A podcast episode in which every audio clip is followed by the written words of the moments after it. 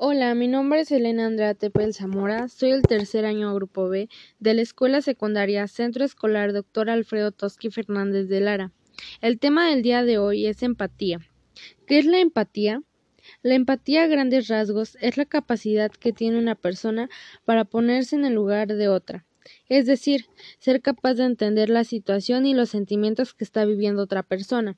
Ser una persona empática no es una tarea fácil y en muchas ocasiones requiere una serie de condiciones previas.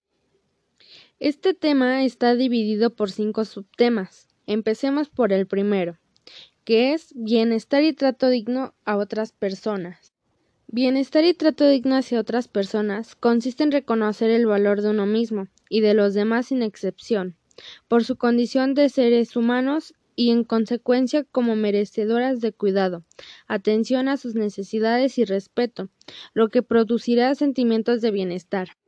El segundo subtema es toma de perspectiva en situaciones de desacuerdo o conflicto.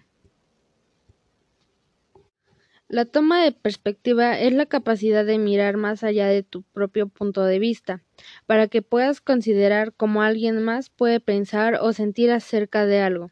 Para hacer esto con éxito, debes tener cierta comprensión de los pensamientos, sentimientos, motivaciones e intenciones de los demás. El tercer subtema es reconocimiento de conflictos asociados a la diversidad. Las identidades étnicas de una persona compiten con su compromiso con el Estado, de modo que existe una disyuntiva entre el reconocimiento de la diversidad y la unificación del Estado. El cuarto subtema es sensibilidad a personas o grupos que sufren exclusión o discriminación.